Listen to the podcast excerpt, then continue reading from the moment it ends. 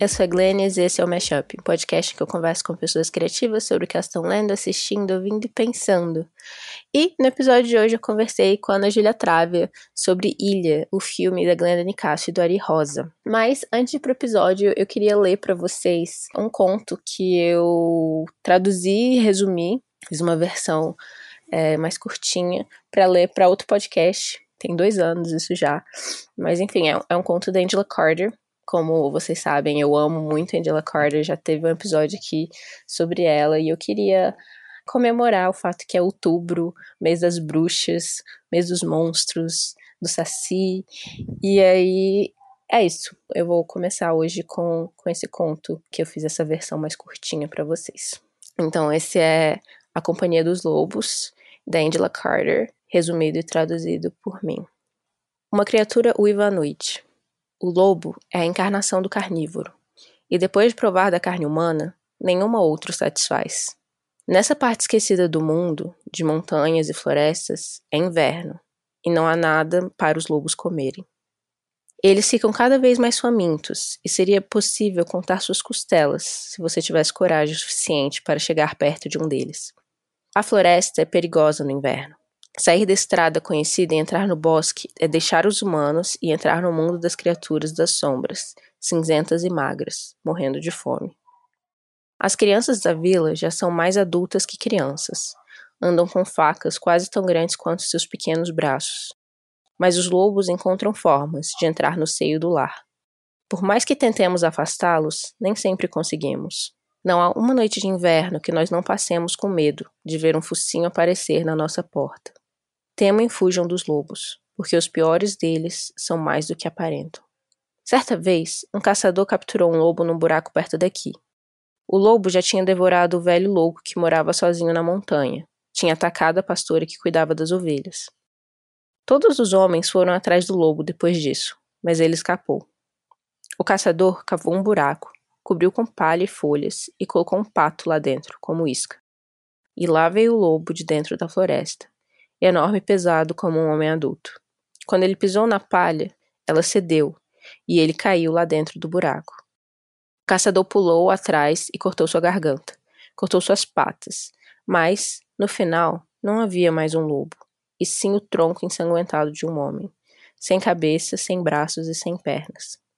Teve outra vez que uma bruxa transformou todos os convidados de um casamento em lobos. Todas as noites depois disso, ela os fazia uivar para ela, uma serenata da tristeza. Teve ainda outra vez, pouco tempo atrás, uma jovem da vila se casou com um homem que desapareceu na noite de núpcias. A esposa estava deitada na cama esperando pelo marido, mas ele precisava se aliviar antes de ir para a cama. Ele insistiu em sair da cabana para urinar. A jovem ficou esperando, esperando, até que um uivo a fez gritar de pavor. O uivo longo e incerto tem, apesar do medo que ele provoca, uma tristeza por trás. Como se as feras, na verdade, gostariam de ser menos ferozes se elas soubessem como, e nunca param de lamentar sua condição. Existe uma incrível melancolia no canto dos lobos, infinita como a floresta, interminável como essas longas noites de inverno. Mas não se pode comover com essa melancolia, pois não há redenção possível para o lobo. Os irmãos da jovem procuraram o marido por toda parte, mas nunca acharam os restos do corpo. A moça, sensata, enxugou as lágrimas e casou com outro homem, esse sem vergonha de mijar numa bacia dentro de casa. Eles tiveram dois filhos, e tudo passou bem por muito tempo, até que um dia, na noite do solstício, a noite mais longa do ano, seu primeiro marido voltou para casa. Ela estava cozinhando para o seu segundo marido e fazia anos que ela tinha usado suas roupas de luto pelo primeiro. Mas ela o reconheceu. Mesmo com suas roupas em trapos, seus cabelos batendo no meio das costas, quase vivos de tantas pulgas. Quando ele percebeu que ela tinha dormido com outro homem, tido filhos com outro homem, o primeiro marido gritou que preferia ser lobo de novo, para dar a ela uma lição. E um lobo ele se tornou.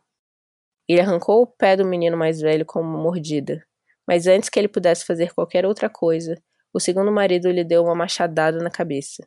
E enquanto ele morria, a pele do lobisomem desapareceu para revelar o primeiro marido como ele havia sido anos atrás, exatamente como ele era quando saiu da cabana naquela noite de inverno, e a mulher chorou por ele. Sete anos é o tempo que o lobisomem passa como lobo, mas se você queimar suas roupas humanas, ele é condenado à licantropia pelo resto dos seus dias. Antes de se transformar em lobo, o licantropo tira todas as suas roupas. Se você vir um homem nu por entre as árvores, você deve correr como se o diabo estivesse te perseguindo. É o meio do inverno. É a pior época do ano para os lobos. Mas essa criança teimosa insiste em fazer o caminho pela floresta. Ela tem certeza que os animais selvagens não podem fazer mal a ela. Mas sua mãe insiste que ela leve com ela uma faca, que ela guarda dentro da cesta, junto com os pães e queijos que ela vai levar para a casa da sua avó, que vive solitária. É uma caminhada de duas horas até a casa da vovó, e o maligno solstício de inverno ainda está em efeito. Mas a menina foi amada demais para sentir medo. As crianças não permanecem crianças por muito tempo por essas partes. Não há brinquedo, e elas trabalham desde cedo e crescem rápido. Mas essa menina, tão linda, é a mais nova da família, e sua mãe e sua avó a mimaram. Hoje, ela usa a capa que a avó tricotou para ela, de um vermelho que parece sangue contra a neve do lado de fora, como o sangue que já escorre por entre suas pernas todos os meses. Ela vive e se move dentro da sua própria virgindade, ela é um sistema fechado. Ela não sabe o que é um arrepio. Ela tem uma faca e não tem medo de nada. Ela se move e a floresta se fecha sobre ela, como as mandíbulas de um bicho. Quando ela ouve o uivo, sua mão voa para a faca. Mas ela não vê nem lobo, nem um homem nu. Do meio do bosque, ela ouve o barulho de gravetos, e de lá sai um homem vestido, jovem e belo, com o casaco e o chapéu de um caçador. Sua bolsa está cheia de aves mortas. Ela ainda tinha sua faca na, na mão, mas o jovem riu e faz uma cortesia de brincadeira. Ela nunca tinha visto um homem tão elegante, ainda mais entre os homens simples do seu vilarejo. Eles caminham juntos pela floresta, iluminados pela luz da tarde. Eles riem e conversam como velhos amigos, e ela lhe entrega sua cesta quando ele se oferece para carregá-la. A faca fica dentro da cesta, porque ele diz que sua espingarda vai protegê-los. Começa a nevar de novo, e ela pensa na lareira e chá quente que ela vai encontrar em breve. O caçador tem um objeto fascinante, uma bússola. Ele diz que a bússola sempre aponta para o norte e que ele consegue se orientar por dentro da floresta com perfeita precisão. Ela não acredita nele e diz que, se ela saísse do caminho traçado, ela se perderia completamente. Ele ri dela e propõe uma aposta. Ela vai pelo caminho conhecido, ele pelo meio da floresta. Se ele chegar primeiro na casa da avó, ele ganha. Ganha o quê? Ela pergunta. Um beijo, ele responde. Ela baixa os olhos e cora. Ele adentra a floresta, levando a cesta com a faca da menina, mas ela se esquece de ter medo dos lobos. Ela anda devagar, dando tempo para que o jovem caçador chegue antes dela. A casa da vovó fica sozinha, um pouco fora do caminho do vilarejo. O jovem caminha com cuidado pelo caminho cheio de neve até a porta, cantarolando e balançando suas aves mortas. Tem um pouco de sangue no seu queixo. Ele andou lanchando no caminho. Ele bate na porta da cabana. A vovó está na cama, lendo sua Bíblia. Ela é uma senhora religiosa. Tem dois cães, um tapete colorido e um antigo relógio fazendo tic-tac contando o tempo que passa. Nós mantemos o, os lobos longe, vivendo bem. É a sua netinha, o jovem caçador imita a voz da menina. A senhora lhe diz para entrar. É possível ver quem eles são pelos olhos, olhos de fera, vermelhos como uma ferida. A velha joga sua Bíblia contra ele e ele tira seu disfarce, o chapéu, o casaco. Seus cabelos esgrenhados, cheios de pulgas, caem pelas costas. A noite e a floresta entram com ele dentro da casa, como se a escuridão estivesse emaranhada no seu cabelo. Ele tira a camisa, tira as calças. A última coisa que a velha viu foi o homem nu, com olhos em brasas caminhando em sua direção. O lobo é a encarnação do carnívoro. Quando ele termina, ele joga os cabelos da velha na lareira, guarda os ossos debaixo da cama, se veste novamente, coloca a Bíblia na cabeceira, se deita no lugar da avó. Tudo fica exatamente como antes. Alguém bate na porta. Quem é? Ele pergunta, imitando a velha. Sua netinha, a menina responde. Ela entra, sua capa vermelha coberta de neve, talvez um pouco decepcionada que só sua avó está em casa. Mas ele logo sai da cama e se joga contra a porta para que ela não possa sair. A menina vê a Bíblia fechada em cima da cabeceira. Ela nunca tinha visto aquela Bíblia fechada. Ela queria ter sua faca nas mãos, mas não se atreve a se mexer, porque os olhos brilhantes e enormes dele estão fixos nela. Que olhos grandes você tem! São para ver você melhor. Onde está minha avó? Só eu e você estamos em casa, minha querida. Agora, muitos uivos começam a soar pela noite, muito perto. Os uivos de uma multidão de lobos. Ela puxa a capa contra si, a capa vermelha como o sangue que ela vai derramar. Quem são esses que estão cantando? Ela pergunta. Essas são as vozes dos meus irmãos. Eu amo a companhia de lobos. Olhe pela janela. É uma noite branca, de luar e neve. Tem dez, vinte, lobos demais para contar, uivando juntos. Está muito frio, coitadinhos. Não é de se estranhar que eles uivem tanto. Ela fecha a janela e tira sua capa vermelha, da cor de papoulas, da cor do sacrifício, da cor de seu sangue menstrual. E, já que o medo não ajuda em nada, ela deixa de ter medo. O que eu faço com a minha capa? Jogue-a na lareira. Você não vai precisar dela de novo. Ela jogou a capa nas chamas e depois tirou sua blusa, desnudando seus seios. E a blusa? Pro fogo, minha querida. Ela joga a blusa no fogo e tira a saia, as meias de lã, os sapatos e o joga no fogo também. Sua única roupa agora é sua própria pele. Seu cabelo é branco como a neve lá fora. Ela caminha até o homem de olhos vermelhos. Fica na ponta dos pés e desabotou o primeiro botão de sua camisa. Que braços grandes você tem. São para abraçar você melhor. Todos os lobos do mundo estão uivando lá fora, e ela lhe dá o beijo devido. Que dentes grandes você tem. São para comer você melhor. A menina começa a rir. Ela sabe que não é a comida de ninguém, ela arranca a camisa dele e joga no fogo, como as roupas que ela havia jogado antes. Os ossos debaixo da cama começam a tremer, fazendo um barulho horrível, mas a menina não presta atenção. Ela vai deitar a cabeça feroz dele no seu colo. Ela vai catar as pulgas dos seus cabelos. Talvez ela coloque algumas em sua boca e as coma, como numa cerimônia de casamento selvagem. A neve vai parar de cair. Tudo vai ficar quieto.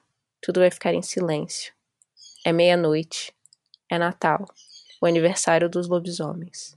Sem salva, a menina dorme na cama da vovó, entre as patas do seu doce lobo.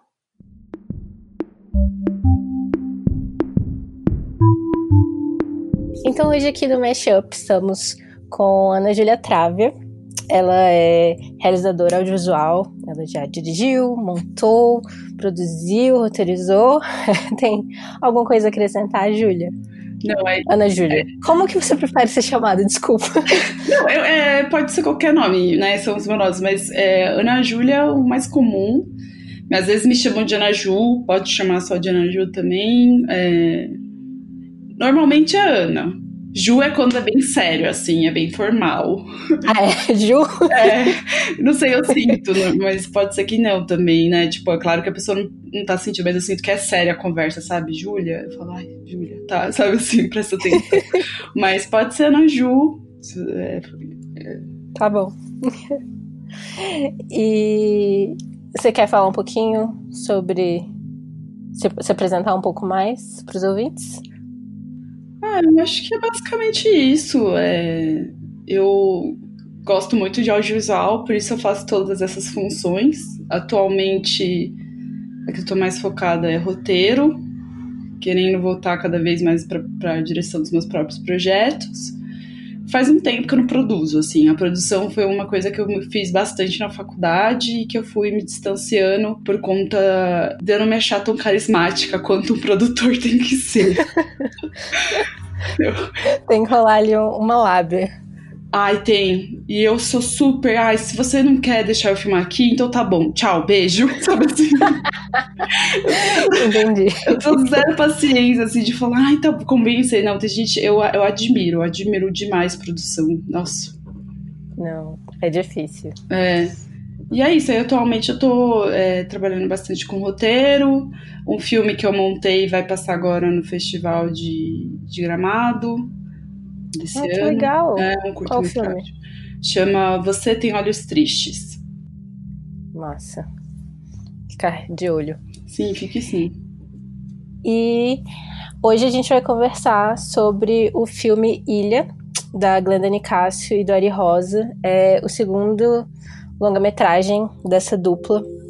A gente já falou brevemente sobre o Ilha, porque a gente fez um episódio especial sobre o Festival de Brasília em 2018. E esse foi um dos filmes e, que, que foram selecionados né, para mostra competitiva e que me deixou muito impressionada já na época. E por coincidência, Ana Júlia escolheu ele para a gente conversar sobre hoje. Daí, Ana, é, você pode dar uma pequena sinopse do filme e, e falar por que, que você escolheu essa obra para a gente conversar sobre hoje? Sim, é, então ele é basicamente um filme Ai, é difícil a sinopse sem entregar, sem entregar um spoiler. Nossa, que papel de marketing difícil. Mas pode ter. Mas eu acho que vai ser. É, é, acho que vai ser muito difícil a gente falar desse filme sem spoiler. Reassistindo, né? Reassistir ele hoje pra gente poder gravar, eu fiquei pensando como saber o final do filme influencia toda a visão que você tem sobre, isso, sobre ele inteiro. Assim, né? sim, né? exatamente. É isso que eu tava pensando de falar também, exato. Assim, é muito ganhar outros. outros as cenas ganham, ganham outras interpretações e mais camadas, né? Sim. É um filme para se, reass se reassistir, com certeza. É, é, ele ganha muito.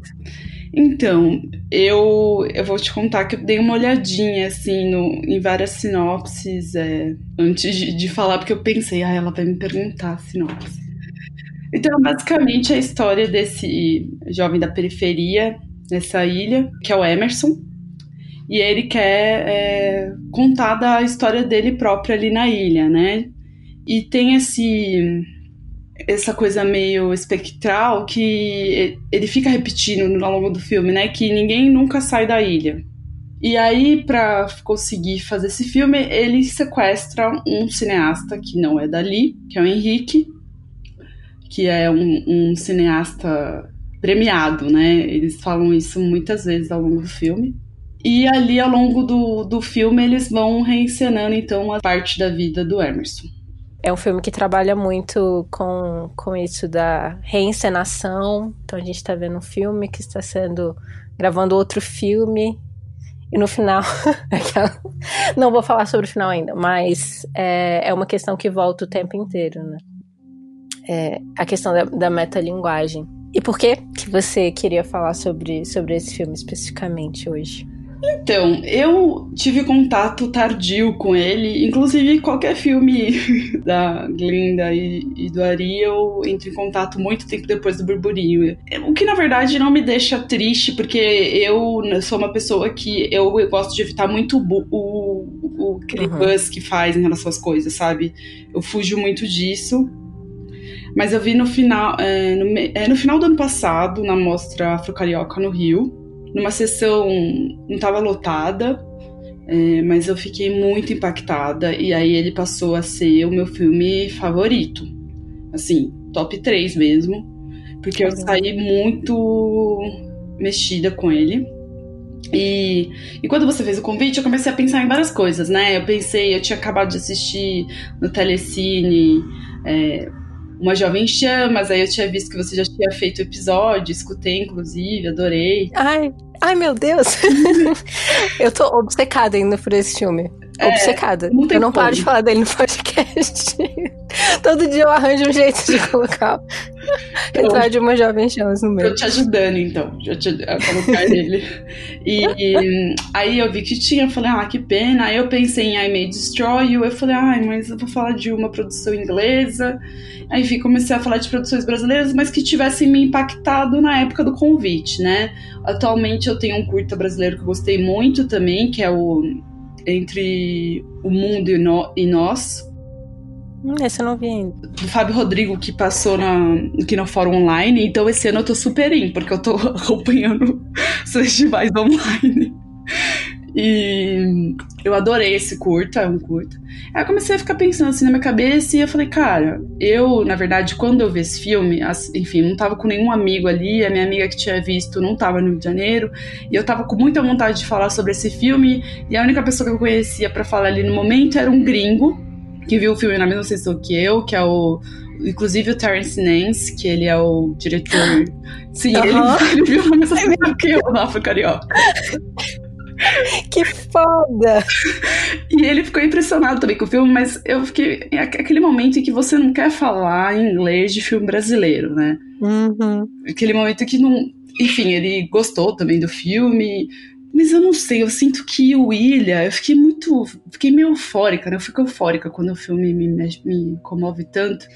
E eu percebi que as pessoas falavam, ai, ah, gostei muito, mas ninguém queria falar assim, sabe? Tipo, eu falei, gente, mas esse filme como assim? Então a gente tem que estar tá falando dele todo dia também. Eu tava meio como, eu, como você tá com uma jovem gêmeas. E aí foi por conta disso, assim, que eu resolvi. Cara, mas eu, é, eu senti quando eu vi ele no festival a primeira vez que, tipo, eu queria muito conversar sobre ele. Eu tive uma longa conversa com os meus amigos sobre ele, mas ao mesmo tempo a gente tava com muito medo, assim, sabe? Porque ah, sei lá, eu acho que também tem esse momento, né, de, de, depois de assistir aos filmes, que a gente já quer dar a nossa opinião e, e, depois ela vai mudar, assim. Às vezes é muito precipitado, assim. E aí parece que a gente já tá colocando as coisas em pedra, assim. E às vezes é preciso processar um pouco. E eu acho que esse filme eu precisava muito processar. Então eu tive dois anos para fazer isso e reassistir hoje também. Foi interessante nesse sentido. Eu, inclusive, tinha pensado em falar do Até o Fim também, que foi um filme que eu gostei muito. Você, aí eu falei assim, não, não, vou falar do William porque ele é meu favorito e vai ser a, é isso, vai ser a oportunidade de reassistir e tal. E aí, para mim, até o Até o Fim cresceu também com ele. Eu falei assim, o William, ele é um filme que eu acho muito bom ainda, que ele traz um debate de uma forma muito autêntica, inusitada. Mas eu sinto que hoje eu revendo, não impactou tanto, assim. Eu falei, poxa. E, mas também tem, a, eu acho que tem a ver com ver numa tela grande, né, também. Assim, né, se emocionar pela primeira vez, assim, não tem comparação realmente. Mas aí eu comecei a falar, pô, mas talvez seja pelos filmes sobre violência e violência racial que eu assisti depois dele, né? Então não tô sendo muito justo. É um filme de 2018 né? Que e é impressionante porque o filme ele vai começar com essa cena super tá um plano, né? Super longo, né? Do sequestro do, do cineasta e em que você começa a entender que é um é um mockumentary, né? Que eles eles estão é, fingindo ali que estão é, sequestrando esse cara. E aí eu lembro que um amigo meu falou, pô, eu não gosto muito, eu geralmente não gosto de filme que tem metalinguagem, mas eu acho que esse era o filme que tinha que ter, assim, é a metalinguagem no lugar certo. E é isso, é uma, eu acho que tem quase 19 minutos aquela primeira cena, né? Aquele plano. Enorme. É enorme, enorme. de que. E é isso, porque o, o sequestrado, né, o Henrique, o cineasta, ele não. Ele quer fugir, ele quer ir embora, ele não, não entende que o Emerson sequestrou ele para fazer um filme, porque é uma situação muito absurda, né? É muito absurda.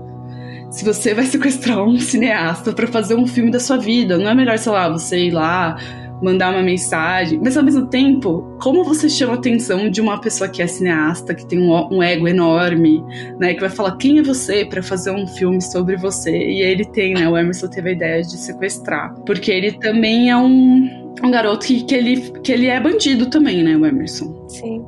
A metalinguagem funciona aí de várias formas, né? Eu acho que tá fa fazendo, né? Um, é, um, é um filme dentro de um filme, né? Então tem esse, esse, esse sequestro, esse, eles estão gravando esse momento. Mas também tem. O filme é violento, assim, em alguns sentidos. Ele é muito visceral.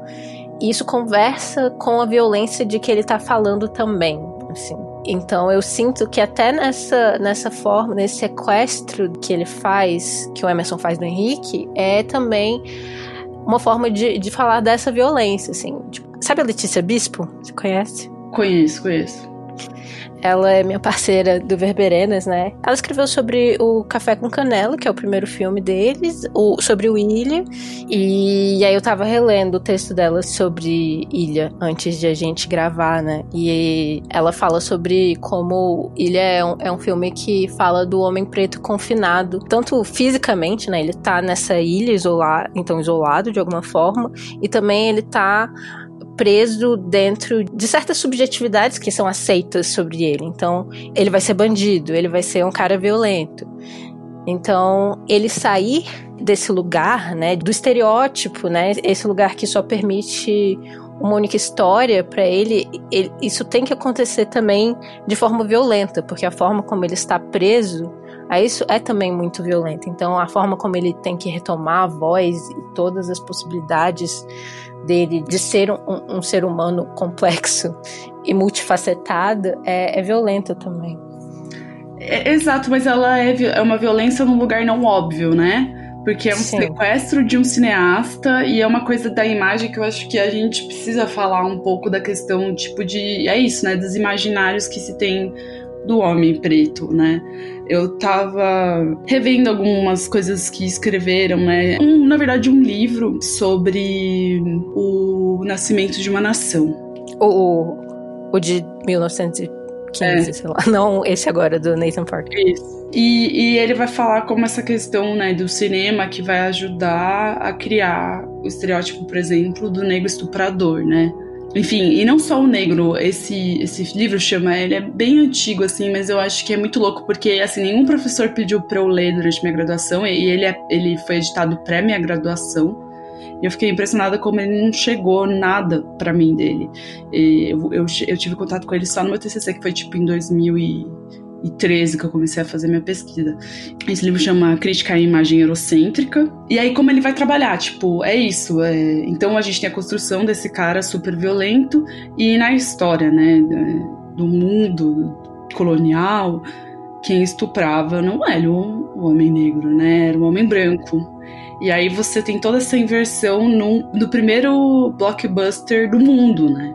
O Nascimento de uma Nação é considerado o primeiro blockbuster que teve tipo um milhão de espectadores e que pessoas passavam nos Estados Unidos em aula de história como isso é verdade.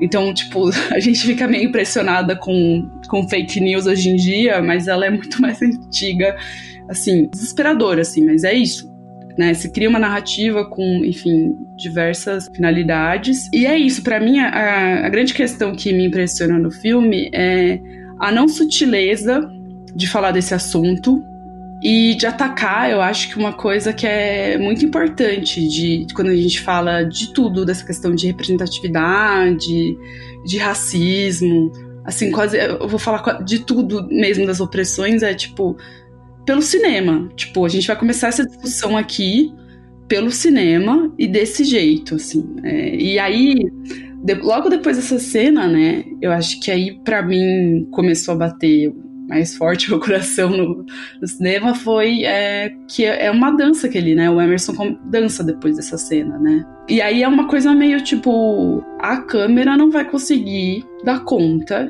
de quem é esse homem e você, espectador, vai ter que se contentar com o que ele quer que você veja dele. Né? É, ele tá com a câmera na mão, literalmente, para falar dele, e não é você, realizador branco, é, que vai falar quem ele é. E aí eu falei assim, meu Deus, assim, que legal, que que importante, né, esse tipo de narrativa. E é isso, ela não deixa a gente escapar nessas catarses, nessas armadilhas narrativas simples, assim, né? De tipo, ah, é incidente citante, aí vai ter o clímax. Não, não tem muito isso, assim. E tudo que, que vai acontecendo no filme, ele vai sendo desconstruído na frente do espectador de forma muito inteligente, assim não subestimando a capacidade do espectador de interpretar aquelas imagens e também não dando tudo de mão beijada e às vezes dando de mão beijada assim, né? Enfim, é, eu acho que esse começo é basicamente isso. Não sei se você quer acrescentar mais. Não, é isso. É, é isso. É, o fato de ele usar a metalinguagem é o que, que o seu amigo falou. De, é, é o filme certo para usar a metalinguagem, porque ele está falando sobre essa imagem do homem negro que foi construída e ele está falando sobre a desconstrução dessa, dessa imagem a partir das ferramentas do próprio cinema, usando uma nova linguagem para isso. É uma coisa que até se relaciona com o retrato de uma jovem chamas, né? Vamos pegar essa, essa ferramenta, vamos pegar esse olhar que foi colocado e vamos desconstruir isso aqui, né? Eu, e, e, tem um momento de que, que o filme se propõe a isso, né? Porque tem um, momento em que é isso, né? O primeiro ato é o ato de resistência ali do, do diretor, depois ele começa a interagir e achar que aquilo é uma bobagem, né? Fazer pouco caso da história do Emerson. Ah, tá, essa história aqui, do mais um menino periférico, bandido, né? O que, que tem de novo nisso? E aí ele depois vem ele começa a se envolver. Ele se envolve, né? E aí, eu acho muito engraçada aquela cena em que eles estão meio que na hora, né, meio da, da, na mesa, assim, falando sobre exatamente isso, sobre enquadramento, sobre os filmes que, do Henrique que não são mais como costumavam ser. Uhum. Ai, essa cena é maravilhosa que ele filma de forma óbvia, né? Porque eles estão planejando ali uma decupagem de uma cena e o Henrique, o Henrique tá todo meio, não, vamos fazer aquele plano master, depois fazer um plano, plano contra plano. E eu sinto que essa, essa conversa, assim, deles é meio uma leve tiração de sarro. Acho que não é uma leve, é uma pesada tiração de sarro do Ari e da Glenda com a galera que encheu o saco deles no café, né, com os enquadramentos. Porque teve uma discussão, não sei se você pegou, eu acho que talvez sim, eu sei meio mais ou menos, né? No café tem uns enquadramentos mais inusitados, os pontos de vistas, né? Em que a galera, uma galera crítica não recebeu, não recebeu muito bem, né? E aí é isso, assim, como assim na arte existe o lugar certo de pôr a câmera, né? Como a gente vai falar de cinema desse jeito, né? Assim, com regras tão cl claras, assim. E aí essa cena é muito. Ai, que preguiça. É, e é gostoso de ver isso ao mesmo tempo, porque eles conseguem é, rir deles também, né? Um pouco. O Emerson dá uma risada bem debochada, assim, da cara do Henrique. Eu sinto que ali é aquela é a, é a parte que ele tá discu discutindo um pouco o cinemão brasileiro, né? Tipo, tanto essa coisa mais marginal quanto a coisa, é, o cinema mais clássico, colocando na, me na mesa mesmo. Vamos discutir então o que, que formalmente o que é mais interessante, o que criticamente a gente vai falar ou não, sabe? Aí eu fiquei pensando assim, nossa, será que essa cena, a revendo assim, né? Falei, será que não ficou muito na cara? Aí eu falei assim, não, na vez, da primeira vez que eu vi, eu comprei totalmente, assim, eu falei, é isso aí, fala disso. E aí eu falo, é, não, acho que é essa discussão, né? Você tá fazendo um filme e você tá discutindo aonde você pôr a câmera, é essencial, né? É uma das coisas que em filmes de, de metalinguagem às vezes não passa por isso. E, e é orgânico no sentido, tipo, não, vamos discutir próxima cena, como vai ser, enfim. O que me chamou a atenção dessa vez que eu assisti, nessa cena, nessa interação especificamente, é como eles falam sobre tesão, né? O Emerson vira pro Henrique e fala: O que, que aconteceu? Tipo, quando é que você perdeu o tesão por cinema, sabe? Quando é que você virou essa pessoa que faz esses planos óbvios, né? Vamos fazer um master, vamos fazer um plano contra plano. E aí isso volta, né? Ele fala: ah, é, Eu amadureci. E aí, no, mais pro frente do filme, aparece o Henrique recebendo algum prêmio. E aí, a pessoa que tá apresentando o prêmio tá falando esse é um diretor que começou com filmes muito não ortodoxos, e aí todo mundo dá aquela risadinha, meio tipo, ah, aqueles filmes eram uma bosta, uhum. e agora ele amadureceu muito. E aí rola, eu acho que uma ideia de que quando você fica mais velho e você tem uma visão mais clássica, mais, mais nos conformes da linguagem do que é aceito, para eles é o que menos interessa, assim, né? Tipo, são, são dois jovens cineastas que têm tesão em cinema ainda, que estão pensando em várias outras formas, né, de, de usar essa linguagem e que estão meio que, tipo, dando dedo, assim, para essa ideia de que eles precisam amadurecer para essa linguagem chata, saca? Uhum. Eu, eu acho que é muito gostoso de ver essa discussão é, não é juvenil, né? É uma discussão com tesão, né? Tipo, é muito é gostoso de ver a discussão. É um filme com tesão, é, é um filme que não, que não que não tem vergonha de ter esse tesão, sabe? Pela imagem, pelo cinema, é, tipo, é muito é muito revigorante mesmo, assim. É revigorante. A gente sente que quanto menos a gente se importa, quanto mais descolado a gente é, melhor os nossos filmes, porque a gente não se importa com aquilo. Mas não, quanto mais você se importa, melhor, saca? Eu acho que é, transborda né, na tela, eu acho, que esse tipo de coisa. Eu fico pensando ali, tem uns planos lá que você tá vendo um filme, né? Tipo, isso acontece muito. É isso, é nos meus cineastas favoritos, que tá a Selene Siama e a a Glenda e o Ari, eu, tipo, falo, cara, esse plano é muito genial. E é muito gostoso de você falar isso quando você tá vendo um filme. E ao mesmo tempo são filmes que eu falo isso e que eu choro, entendeu? Então eu percebo, tipo, ali o realizador, sabe? Mas ao mesmo tempo eu consigo me envolver emocionalmente também com a obra de arte, assim. Não é uma coisa que é. Ah, esse filme aqui é, é porque você está discutindo essa coisa super séria, ou porque você está vendo com esse ponto de vista, o olhar do outro, você tem que ser uma coisa não envolvente, né, chata. Mas é isso, eu, eu tenho um, um prazer de assistir o filme desses realizadores, porque é justamente isso. Eu sei que eu vou é, ficar muito animada com a genialidade deles e vou me envolver com a história. e, e aí eu, eu fico muito, acho muito gostoso também de nesses filmes de conhecer ali Cachoeira, né? De conhecer o, o lugar pela mise-en-scène que eles trazem sempre, assim, de pô, que legal, sabe? É, é, essa coisa, né? A gente tem muito no nosso imaginário muitos locais que a gente nunca pisou e nunca vai pisar.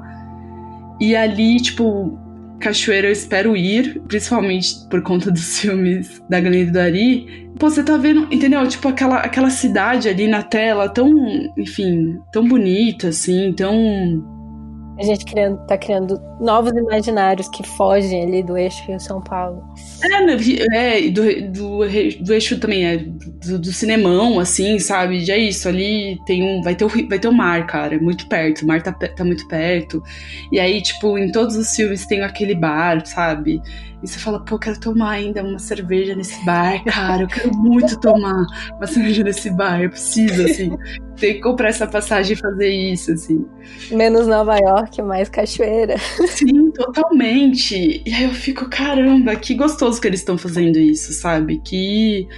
É, aquela cena da escola que tem um casting, né? Uhum. Que é aquele momento que tem os atores com os não atores, né? Que você fica, ai, quem são os atores? Às vezes, às vezes você sabe porque você viu outro filme com a pessoa, né? Sim. Mas às vezes eu, eu tava até vendo que o, o ator que fez o pai, eu não tinha reconhecido ele de besouro. Eu só reconheci dessa segunda vez. Eu não reconheci. É, ele faz. Eu acho que ele faz um orixá no, no besouro. Acho que ele faz tipo Exu. Não lembro. Eu lembrei dele, tipo, revendo o filme. Assim, eu falei, nossa, que e é isso, assim, eles pulsando ali, fazendo com que a cidade também pulse na produção desses filmes. E é isso, aí esse tesão da produção na cidade com a, a pessoas negras, você sente na tela. Sim. Nesse filme, eu, eu fico pensando. eu acho que a gente até comentou no outro podcast que a gente falou brevemente sobre Ilha. Que eu e a Letícia, quando a gente foi assistir o Ilha, a gente tava com aquela expectativa, né? A gente tinha visto o Café com Canela na edição anterior do festival e a gente tava tipo, ai, esse vai ser um momento amorzinho, sabe? e a gente não tava preparado. e, e eu fico pensando, assim, sobre como o Café com Canela ele traz. É, eu acho que ele é muito revolucionário em mostrar pessoas negras sendo felizes e cuidando uma das outras de forma muito saudável, tipo, mostrando um casal negro que se ama muito e, e vive feliz e bem. Você fica tipo, nossa, que, que revigorante ver, ver essas imagens positivas, né? E aí, nesse filme, eu senti que nesse assunto das subjetividades negras foi do tipo. Cara, vamos falar então sobre o que dói, né? E como o que dói não é tudo. A gente não se reduz a isso só. E aí falar sobre, sobre, sobre essa questão de, de. Ele é traficante de drogas, ele é vítima de, de violência e abuso sexual pelo próprio pai, mas ele é poético, ele é brilhante, ele é um cineasta, ele é afetivo, ele, ele canta, ele, ele é muitas outras coisas, né? E aí eu sinto que. É isso, eu, eu fico associando, assim, é, Cachoeira, né, essa cidade também, a essas todas as possibilidades, né, de diferentes existências, de subjetividades cruzando. É, eu acho que eu, eu, eu fico pensando é, cada vez mais é, ah, enquanto é isso, realizador, enquanto é, analisando os filmes dos meus colegas, assim, também, eu acho que tem um limite aí, que quando a gente fala de representação, a gente fala também de humanidade, né? E a humanidade, ela tem essa complexidade. Eu fico pensando que, assim, você vai falar de pessoas negras e não vai trazer dor, eu acho que não é muito realista e o quanto é interessante também. Sim, tem dor em café com canela, né? Tem dor, ele, ele não se esquiva da dor. Não, mas exatamente, eu acho que a discussão que a gente está fazendo hoje, que eu acho que é super contemporânea, é sobre como você vai retratar e fazer essa dor. Né? Tipo, acho que todas as representações de coisas é, doloridas, né? E eu falo como uma pessoa que também, eu, eu acabei de assistir o, assisti há pouco tempo a Vida Invisível também. Ai, sim. E aí é, pode ser sádico, né? Pode ser. Pode ser sádico, você pode. Eu, eu, eu sinto. Tem ali aqui, o momento de como a gente descobre que ele sofria violência, não era só uma violência física, né, do pai, mas é uma violência sexual. É um momento, assim, muito. É, delicado. Né? Tipo, como você conta que esse garoto ele passava por isso? Você não precisa ficar mostrando a cena assim, né? É, eu acho que tem uma coisa de tipo, é, vamos falar de dor, eu acho que vamos, eu acho que, né, com, com tudo que, todas as realizações que a gente tem contemporaneamente, né, tem, tem muitas que falam disso, né, aquela, o, o Handmaid's Tale, o próprio I May Destroy tipo, tá, como que a gente vai falar disso, assim? É, sobre pessoas negras que sofrem violência, sobre mulheres oprimidas, a gente pode ficar num aproveitar, entre aspas, muito entre aspas, igual tem, igual tem no filme do Carinho, aproveitar o gênero do melodrama e trazer, tipo, imagens que são totalmente, assim, sufocantes, né? Você fala, pô, tem uma, tem uma coisa bonita porque o Karim filma coisas de forma muito bonita, esteticamente, mas, sei lá, e esse conteúdo aí, entendeu? É, eu, eu lembro que é isso, eu, eu chorei também na Vida Invisível, mas eu fiquei meio mal, assim, eu fiquei meio. Nossa, eu pensei que. Eu, eu lembro que eu fiquei com a sensação, assim, de. Eu achava que o Karim entendia melhor as mulheres. Eu fiquei com isso na cabeça depois que terminei o filme, porque eu tinha visto o Céu de Sueli e eu, eu, gosto muito. Faz muito tempo que eu não revejo, mas eu amei a primeira vez que eu vi o Céu de Sueli. E eu falei, nossa, eu tenho a impressão que o Karim conhecia melhor as mulheres, entendeu? Aí eu lembro que na época do Da Vida Invisível, muitas, muitas críticas, né, trouxeram uma questão de em relação ao filme, eu lembro que é isso, eu não vi o filme na hora que essas críticas estavam sendo produzidas. Mas eu fiquei com isso na cabeça e demorou um pouco para eu entender, porque eu fiquei assim, quando eu vi o filme, eu chorei, porque é isso, melodrama vem para fazer você chorar. Aí eu falei, ah, tem umas coisas bonitas, mas tem alguma coisa estranha ainda. E aí eu fui elaborando e falou, pô, é isso assim, tipo, a, a nossas vidas, né, de, de pessoas oprimidas, a gente tem muitos momentos de e, e, no passado ainda mais, muito momentos de sofrimento e dor. Mas não só, né? Tipo, não, eu, eu, eu, eu tava vendo isso no Ilha mesmo, é, antes de ver, antes da gente conversar também, eu vi hoje também, que nem você, tá? Tô denunciando aqui. eu vi hoje também, e eu falei, poxa, meu, muito violento, mas tem, é isso, tem um momento em que eles estão cantando ali no bar, tomando uma cerveja. Cara, tem um momento do café. Sim, eu amo essa cena da música, cara. Eu lembro que ela, ela me deixou toda arrepiada a primeira vez que assisti. Essa vez também foi é incrível, assim, né? Eu acho que às vezes tem isso, né? A gente é humano quando a gente sofre, não, a gente é humano quando a gente canta também, né? Isso, eu acho que eu acho que tem um pouco, pouco, pouco a ver com isso, né? Tipo, é, tem, eu, eu acho que as pessoas negras do Brasil estão muito falando disso, assim. Às vezes as pessoas querem a gente está vendo ali muitas, muitas salas procurando roteiristas negros por conta dos players que estão pedindo isso. E às vezes a galera acha que a gente vai, por exemplo, é, dar ali o nosso testemunho de dor e sofrimento, sabe? Tipo, ah, vai contribuir como esse ponto de vista. E é tipo, não só. É também, e às vezes, como todas as pessoas, a gente quer falar de outras coisas, assim, né? Sim. Eu acho muito interessante como esse filme que, que foca mais, né, na violência e na dor, mais do que o primeiro, né? Eu acho que é quase como a gente agora que a gente não tem só um filme, que a gente não tem que representar toda, toda a população negra, é, porque a gente, a gente somos artistas múltiplos com várias obras, então não tem mais essa pressão de, de, de, né, de, de sempre ter que Sabe? Você entendeu o que eu quero dizer? Não, eu entendo Quando... porque a gente tem a tragédia, né? A tragédia do cineasta brasileiro é, fica é, preso de... num filme mesmo, num né? Filme só. financiamento. E você faz de um grupo oprimido, é, as pessoas vão, vão olhar para aquilo e falar como se você estivesse falando por todo um, um grupo demográfico. Sim. Muito mais complexo que aquilo, né? Então, eu acho que o Café com Canela deu quase esse, essa possibilidade, essa libertação de tratar dessa dor de forma mais complexa no segundo filme, sabe? Sim. É, tem, eu, eu gosto muito das cenas que tem as cenas né, do, do, do sexo consentido, é, uhum. que é a cena que eu, eu fiquei com muito gatilho na, na cena do que a gente tá em quarentena, né? A cena da barraca. gente, essas pessoas bonitas se beijando na, numa, ali, beira-mar, numa barraca.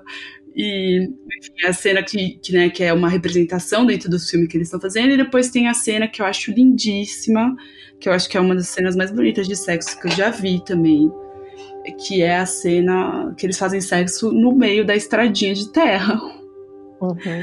E, e, eu fiquei... e é genial, né? O, o, o, câmera, tipo, indo embora e deixando a câmera lá e a gente vendo os pés. É tipo, que solução, tipo, genial, assim, em diversos sentidos. Tanto em questão de, de, de fotografia mesmo, a fotografia muito massa, e, e, e, em questão de narrativa do cara, tipo, não vou ficar aqui sendo voyeur assistindo essas duas pessoas transarem, tipo assim.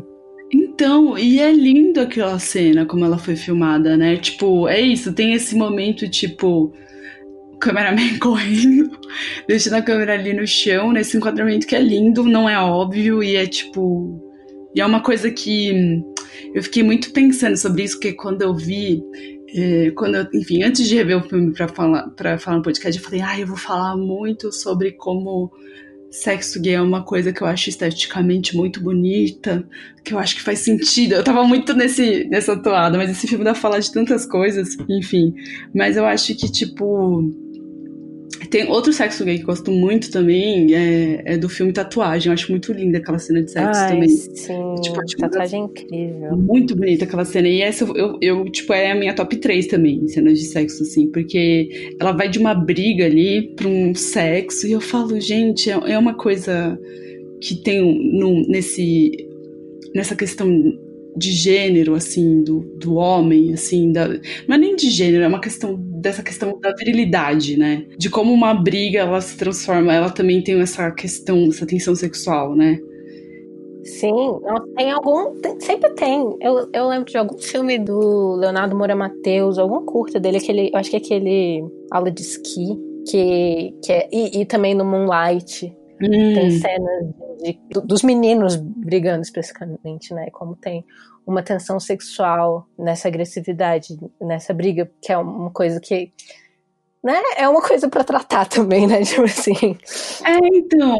Mas é, é, o, o Ilhas de Calor também tem isso muito, né? O filme é meio sobre isso. Você já viu esse curto? Eu acho que é bem hum, recente. Não. Tá correndo aí. Que é, que é, muito gostoso de ver, assim. Ele tem uma, um frescor também, que é uma, uma raiva é, adolescente mesmo. E esse momento entre o flerte e odiar o menino da tua turma, assim. Isso é mais comum no, é, em cenas de personagens homens gays, né?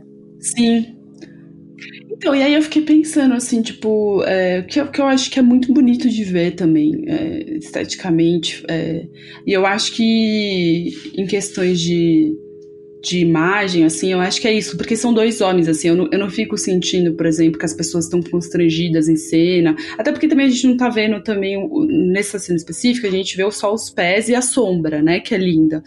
Eu acho que é a sombra que me impressiona muito, assim. Eu não sei, eu acho que cena no cinema em geral, a cena de lésbicas mais bonitas que eu já vi foi o do Retrato de uma Jovem em Chamas, com certeza, assim. Assim, melhor até agora, disparado. Porque eu lembro de, de ver, por exemplo, aquele azul é a cor mais quente e ficar constrangida real, assim, pelas atrizes, assim, meio tipo, né, gente, ninguém tá gostando disso, só quem tá filmando, assim. Eu lembro de Sim. não achar legal mesmo, assim. É uma câmera voyeur mesmo. É, é totalmente contrário dessa câmera, entendeu? De tipo, de tipo, eu vou me recusar aqui a gravar, vocês se pegam, gente, se pega aí, mas eu não vou gravar, tá? Tem um pouco disso, assim, nessa coisa do tacle. Porque é engraçado, né? Ele, ele é muito bom. Ele é, é o único momento que o Taki aparece em quadro, é de costas, fugindo do sexo. Porque a gente só ouve, né, a voz dele, né? A voz que tá em off ali, que ele tá filmando. E o Tacle, o Tacle que ama filmar, fala, gente, fica se pegando, a câmera tá ligada, eu vou dar no pé. E, ah, enfim, eu acho muito linda essa cena. Não, eu ia trazer outra cena que traz um pouco disso de, de agressividade, que na verdade é tensão sexual, numa cena entre meninas, que é o, o Mate-me, por favor, da Anitta Rocha da Silveira. Ela tem uma cena que é aquele momento bem. É porque é um filme adolescente, né? E tem aquele momento de, de a, a patricinha da escola olhando assim com uma cara bem de nojo pra, pra protagonista do filme. E aí depois a gente descobre que a protagonista do filme tá olhando pra ela, tipo, queria muito estar te pegando. E aí eu, yes! Maravilhoso. É engraçado, assim, é... Eu acho que quando os cineastas, tipo, os cineastas conseguem retratar isso bem, é, tão, é muito gostoso de ver, assim, é falar, ai, bem, tipo assim, eu já estive aí, eu já senti assim Kong também, ai, que raiva, sabe? Tipo, acho que é muito gostoso de ver mesmo. E aí, essa cena de sexo ela é bem no final do filme, né? Quando o Henrique tá muito envolvido com o Emerson. E aí tem a questão de que o, o, Henrique nunca sabe o que eles vão gravar, né? É meio. O Emerson dá o roteiro no dia da cena e ele vai para uma. Quase como se fosse um suicídio filmado, né? Inclusive a gente tá em setembro, né? Que é o mês do suicídio, né? Da prevenção, né? E aí eu fico assim. Amarelo isso, setembro amarelo, né? E aí eu fico tipo. É cruel, mas ao mesmo tempo é. É o máximo de controle da sua própria vida, né? Você planeja, você, né? Tá orquestrando a sua própria morte, assim. Eu acho que é uma. E aí eu fiquei pensando o quão esse filme é de vingança, né? Do Emerson com a sociedade inteira, com esse Brasil imaginário. E imaginário não, real mesmo, tá sempre, enfim, eu não acho nem que é imaginário, tá ali na tela. E aí ele fala, então beleza, vamos filmar essa cena, que vem, começa com uma dança, né? Uhum. Volta a dança. De... Volta a dança. E ele tem várias falas icônicas né, do Emerson. E nessa parte ele, ele fala do vocês vão ter que engolir minha subjetividade a seco. E é isso, o filme inteiro é isso, né? É, a tese ali, né? Tipo, vocês vão ver esse cara que é traficante, bandido, é, com uma câmera na mão, filmando a vida dele, né? E aí eu acho que também é a tragédia do filme um pouco, né? Quando a gente fala de cinema, né? E aí é isso, né? Eu trouxe lá no começo da gente estar tá falando do Griffith, dei essa digressão que eu adoro de fazer, né? Você percebeu que eu amo digressões. Não, é perfeito para esse podcast. Esse podcast é isso. e aí, é, eu acho que é muito sobre isso, é muito sobre o cinema brasileiro e, e o fetiche que o cinema brasileiro tem com o homem preto favelado, bandido. E a gente precisa, tipo, ir pra terapia com essa questão, né? Porque uhum. vocês sempre querem colocar esse, essas pessoas nesses papéis, né? Eu acho que tem um projeto aí de Brasil que começa na imagem, claramente, assim. Aí eu acho que é um pouco eu pegando a tese do filme e falando, é isso, então beleza, vocês querem. A gente quer falar do país que a gente quer, a gente quer falar de democracia, a gente quer falar é, de racismo estrutural. Então a gente vai começar aqui com a tela, né? Que é, é isso, você vai escalar pessoas negras para fazer esses papéis. Tipo, em 2020. É isso, a Ari e, e, e a Glenda já mostrando Café do Canela, que tem muitas outras histórias que são muito mais interessantes nesse momento, assim, né? Eu acho que já foi, eu acho que tem uma coisa de um lugar de. É, eu tava conversando hoje à tarde com meu amigo antes de rever o filme, tava muito, muito pensando que é sobre essa reparação histórica mesmo. Que eu acho que tem que começar por essas imagens. Eu acho que o filme ele começa um pouco nesse projeto de tipo, vamos tentar reelaborar as visões que a gente tem da gente mesmo e vocês vão deixar, e vocês vão permitir, não importa, mas a gente vai começar a fazer, entendeu? E aí eu fico. Uhum. É por isso que eu fico frustrada um pouco com, tipo, eu queria que, que esse filme tivesse mais burburinho, sabe? Porque eu acho que ele é muito, ele é um marco, assim, de como, Sim. tipo. E aí tem outra questão do fato de o filme não ter sido distribuído comercialmente ainda, né? Sim. Que eu acho que é tipo, por que não, entendeu? E aí eu acho que. Eu fiquei pensando assim, o ano passado eu fui num festival de cinema negro internacional na Filadélfia que chama Black Star. E eu fui principalmente porque o filme que eu montei, o Peripatético, tava passando lá. Ai, foda. E aí eu fiquei muito triste, porque muitos filmes americanos, super bem produzidos, estavam falando de violência policial. E aí eu falei, tá, a gente precisa falar disso, eu acho que é importante, mas tinha muitos filmes que é isso, a elaboração assim, é, estética, enfim, narrativa, não, era muito sufocante ainda, sabe? Era muito um dos filmes que eu vi lá que eu achei mais interessante, eu não vou lembrar o nome, depois eu posso pesquisar e te passar. Era sobre uma menina que começou a fala tipo anos depois de um caso de uma menininha que foi assassinada numa num mercadinho. E aí tem um momento do filme que ela se vê nessa, nessa posição de tipo, como eu vou falar dessa violência? Como eu vou falar de uma pessoa atirando numa criança, que é um negócio tipo absurdo, né? Tipo, é o absurdo do humano, assim, né? É o pior possível. Não tem coisa pior do que tipo um adulto atirar numa criança, assim. E ela resolveu, ela colocava a fala emocionada de uma amiga contando. E aí a amiga fala uma coisa muito marcante para mim, que era e que está acontecendo hoje, que é tipo, eu não eu vi a imagem da minha amiga sendo morta nos noticiários o tempo inteiro. E aí a realizadora, ela colocou uma animação assim nesse momento. E aí eu não parava de ver a minha amiga sendo morta, né? E aí eu, eu fiquei pensando nisso assim, o Ai, eu queria um pouquinho que o Emerson tivesse vivo, mas é sobre isso que eles estão falando, né? O filme. É sobre, tipo, quanto a gente coloca. É isso, essas pessoas, né? Os homens negros estão lá no topo de violência policial, de, de vítimas dessa violência policial, do sistema carcerário, de tudo aí desses números que a gente sabe. E é exatamente isso. É, é nesses lugares que a gente vai colocar essas pessoas sempre e questionando de uma forma muito certeira, assim, que eles colocam, sabe? É exatamente isso, não tem muito o que falar, né? Aí nesse momento eh, tem essa parte, né? O filme vai vai com o Henrique, vai para aquela cena que você estava falando mesmo dele dele perceber o quão quadrado ele ficou com o tempo. E ele acha, né, umas fitas de quando ele fez oficina de vídeo na ilha que o Emerson morava, e o Emerson foi um dos dos alunos dele ali, né? Uhum. Aí você fala, caraca. O Tacli também. É, o Tacli também. Aí você fala, caramba, meu, tipo, que tapa na cara dos, dos cineastas do Brasil inteiro, da galera que faz oficina, a gente ficou tipo, meu, eu acho que existiu uma emancipação, né, é, com essas oficinas, porque eu acho que o, o Emerson, ele ele conseguiu ali, né, desenvolver essa subjetividade dele, ou não sei nem se desenvolveu, mas assim, aflorou, né, isso mais nele. Então ele descobriu que ele podia fazer um filme sobre a vida dele, mesmo que foi tardiamente. E mas ao mesmo tempo isso não é suficiente, né? Não é só isso, não é só o cinema, né? Mas é também, tipo, é isso, não é só o cinema, o cinema também, mas e aí, e o resto, né? E educação, saúde, e enfim, essas pessoas que estão ilhadas ali, e o resto, né? Tipo, é, lazer também. E termina o filme com uma dedicatória, né? Que é para todos os, os meninos que, que escolheram o cinema, mas que o cinema não os escolheu. Que é muito forte, você fala assim. É muito forte. Eu tô tipo. Eu, eu lembro que eu, enfim, eu já tava chorando, assim, mas nessa lágrima termina de escorrer pelo rosto e você fica é, arrebatada e, e, pronto, fui. É isso.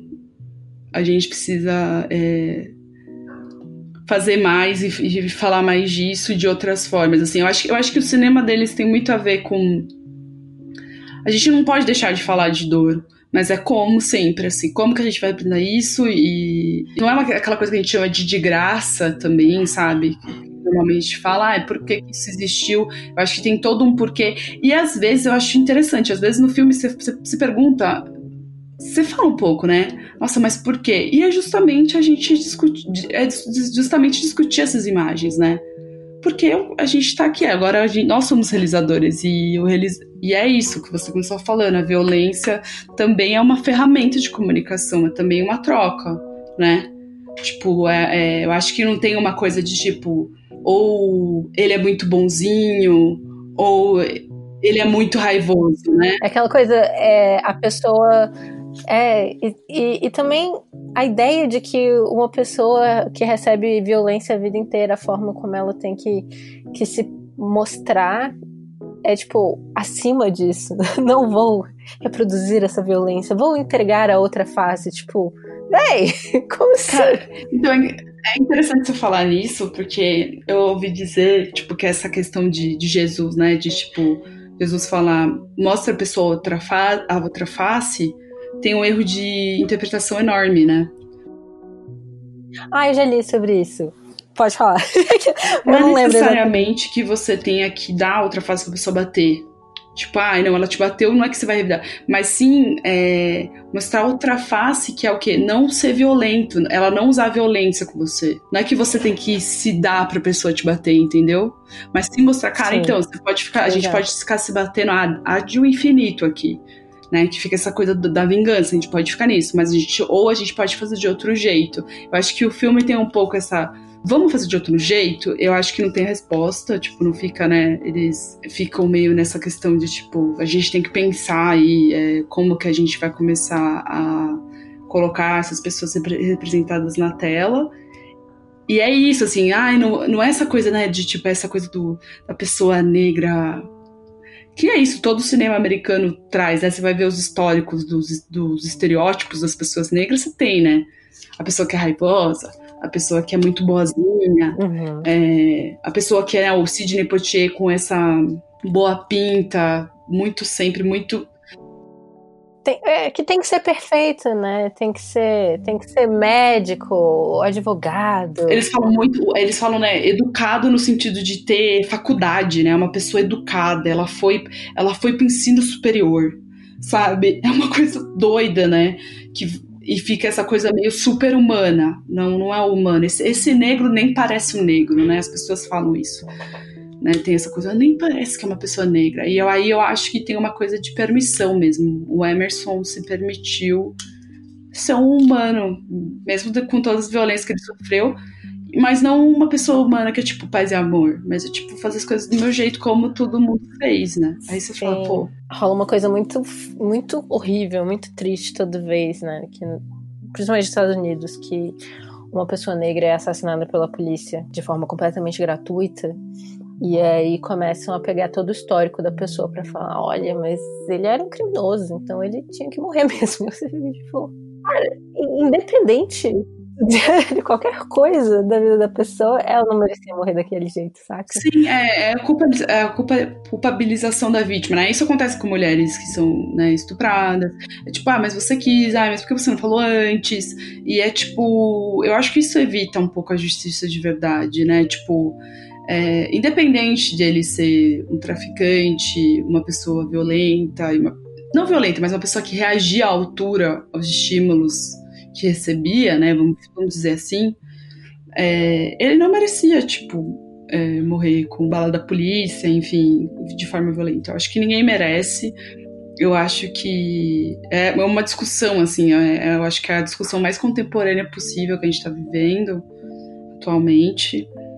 E ainda bem, porque eu acho que demorou, assim, eu acho que para esse debate, principalmente pensando os americanos que têm esse histórico de movimento civil, né? Que eu acho que no Brasil a gente também tenta, eu acho que a gente tem exemplos ali com as mães de maio, a gente tem exemplos muito fortes de, de, de pessoas lutando pela justiça, mas é isso, a gente, o que a gente vê aqui é um, uma violência desproporcional as pessoas que são ativistas, né, que são ativistas políticos, né, a gente tem esse histórico de, de matar a rodo no Brasil, né.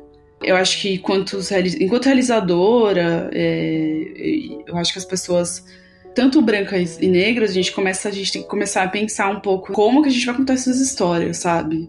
mais do que, tipo, eu sinto que a gente teve muito tempo no cinema essa coisa, não, mas eu preciso, né, aquelas coisas que eu fico levemente cabreira, assim, eu fico muito desconfiada quando eu leio. Esse filme é urgente, esse filme é necessário. Eu falo, cara, esse adjetivo urgente, ele tá sendo usado quase, eu fico sentindo que ele é, ele é usado na na mídia errada, né? Porque filme demora tanto tempo para ser feito, finalizado. Urgência é a última coisa que um filme tem, né? Uhum. Tipo, pensando numa produção, né? Cê, um longa, quanto tempo? Você fica um ano fazendo um longa. Curta-metragem, às vezes você fica seis meses. Às vezes um ano se o realizador não tem dinheiro para finalizar. Então, urgente, assim, é um adjetivo que eu sempre fico, ficava, já ficava desconfiada e hoje em dia eu não... Sempre que eu vejo ele, eu fico meio... Hum, tem alguma coisa aí. E aí eu acho que é isso que está acontecendo, acontecendo, esse movimento muito maravilhoso com o cinema brasileiro, principalmente o cinema brasileiro negro, assim, tá chegando nos lugares que é, é isso, eu tô, tô falando aqui para você que eu acho que os realizadores é, negros americanos não chegaram tanto, sabe?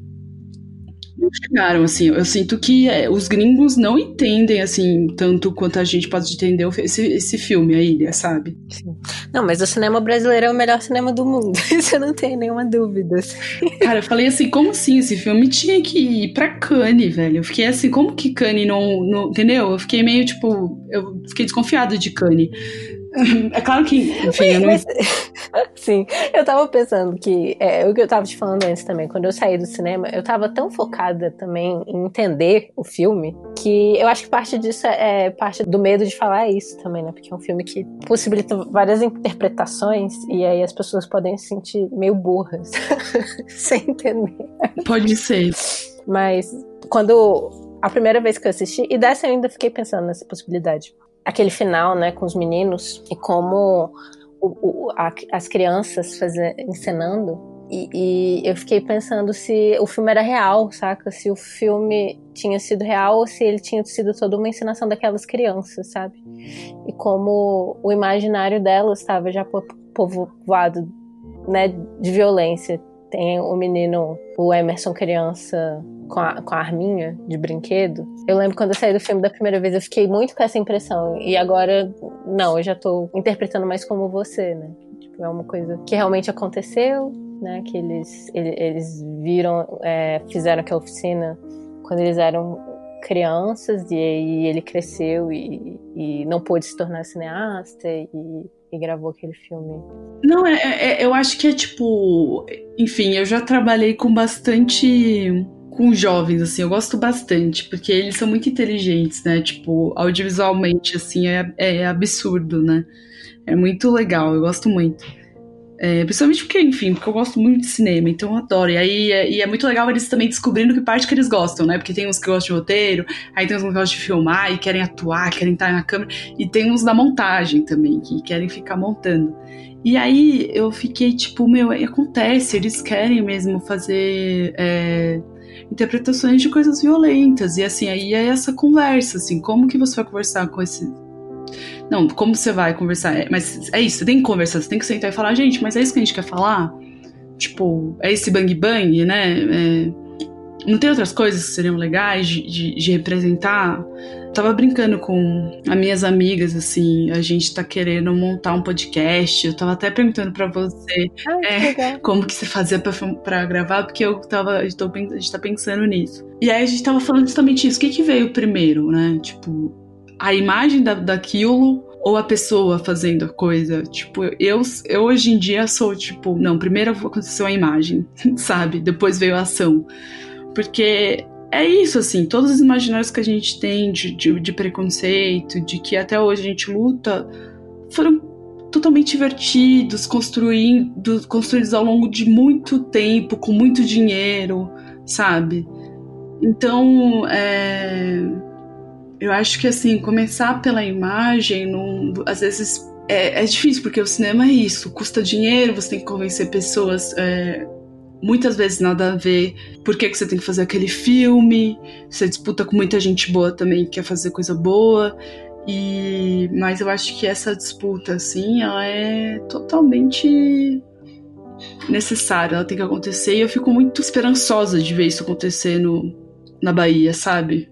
Realizadores, eu fico, cara, tipo, é isso, a gente tá, a gente tá num debate qualificadíssimo e a gente tem que continuar nele, assim, e até superar, assim, né? Não, não, eu acho que é isso, assim, também não se prender também nessa questão de tipo, a gente não é só isso.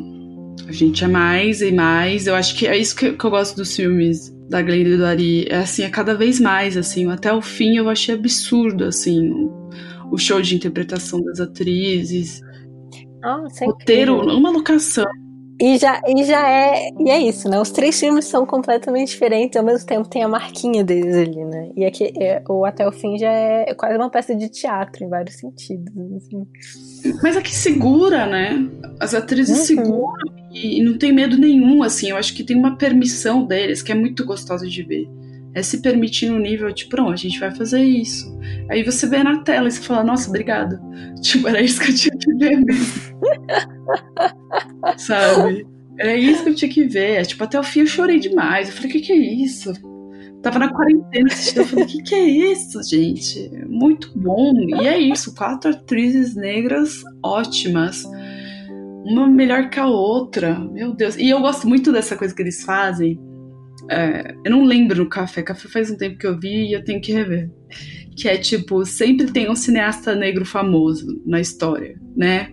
Tipo, o Henrique, não, você é premiado. Tipo, isso é nada na história. Isso é muito, sabe, isso é muito gostoso de ver. E, e no Até o Fim, uma das, das atrizes ganhou o Oscar, pô. Eu falei, pô, é isso mesmo. Se não dá pra gente aqui, a gente ganha nos nossos filmes, entendeu? É isso mesmo. Eu acho que é, é assim que tem que fazer. Assim. Eu fiquei muito animada, assim. É, muito massa. Ah, eu gostei muito da nossa conversa. Eu Ana. também curti. Ana Júlia. Eu também curti. Obrigada pelo convite. Enfim, eu acho que.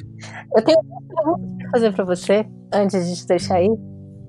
É, a primeira é o que, que você está lendo agora, ou não sei, alguma série que você esteja assistindo agora que, seja, que você queira compartilhar com os ouvintes. Tá. Atualmente é isso, eu acabei de maratonar. Não, não, não foi uma maratona, não, mentira. Eu ficava vendo semanalmente. Foi o I May Destroy You. Aí agora eu tô no, no Lovecraft.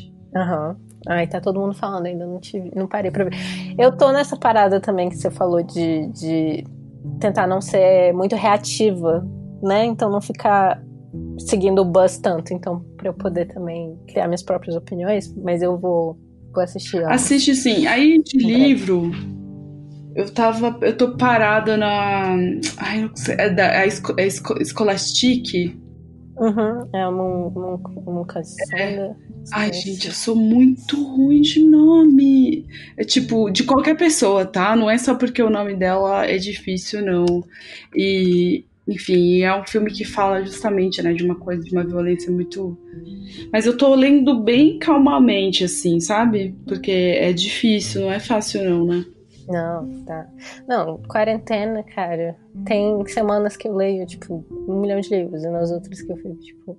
E minha pergunta final é: você tem uma obra conforto? É, um filme um filme conforto, um, um, livro do colinho, uma obra para que você recorre quando você está precisando de, de um boost? Atualmente eu sinto que, tipo, olhar coisas é, um, é muito trabalhoso na quarentena. É, olhar um livro, ver um filme, eu sinto que meu o olhar está sendo muito exigido, assim, nesse período. Então eu tô me recorrendo à música. Então eu tô escutando umas músicas é, eletrônicas. que os meus amigos fazem e é isso que eu tô ouvindo, assim. Isso é muito louco. É, tipo, e aí é uma batidão que eu fico assim, ah, vai, batidão, batidão, sabe assim? Meio visceral mesmo, assim, me, enfim. Esse tá sendo meu conforto nesse período, assim. Eu já tive outros, mas eu tô, eu tô sentindo que eu tô numa fase da minha vida que eu tô revendo o que, que é filme conforto. Hum. Massa. É, então é isso. Você quer deixar onde as pessoas te encontram nas redes sociais? Ah, sim, posso. Ou você é uma pessoa misteriosa? Tem gente que não gosta. Eu posso até deixar, gente, mas assim, eu não faço nada demais. Eu sou bem discreta, mais ou menos. Às vezes não, depende do, da lua.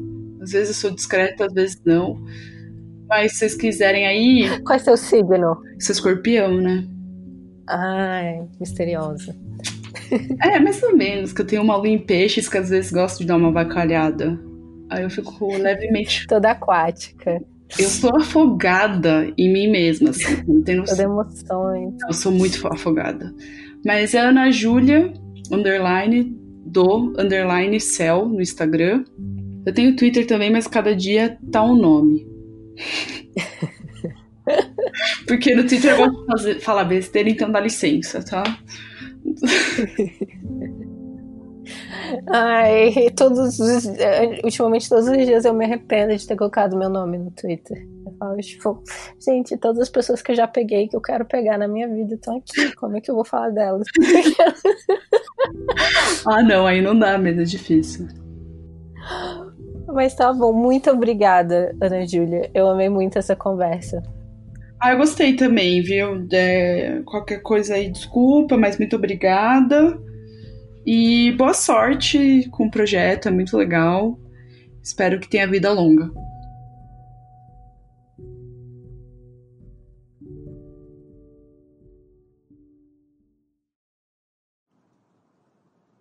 O Mashup foi criado e é produzido por mim, Glennis Cardoso, editado pelo Ícaro Souza, e as músicas são do Poddington Bear e In Love with a Ghost. Vocês podem encontrar o Mashup no Instagram em mesh.up e no Twitter com mesh underline up. E a gente também tá no Facebook, procurem lá, Mashup. E eu também tô disponível em todas as redes sociais se vocês quiserem vir conversar. Eu sou Glennis AV, tanto no Twitter quanto no Instagram.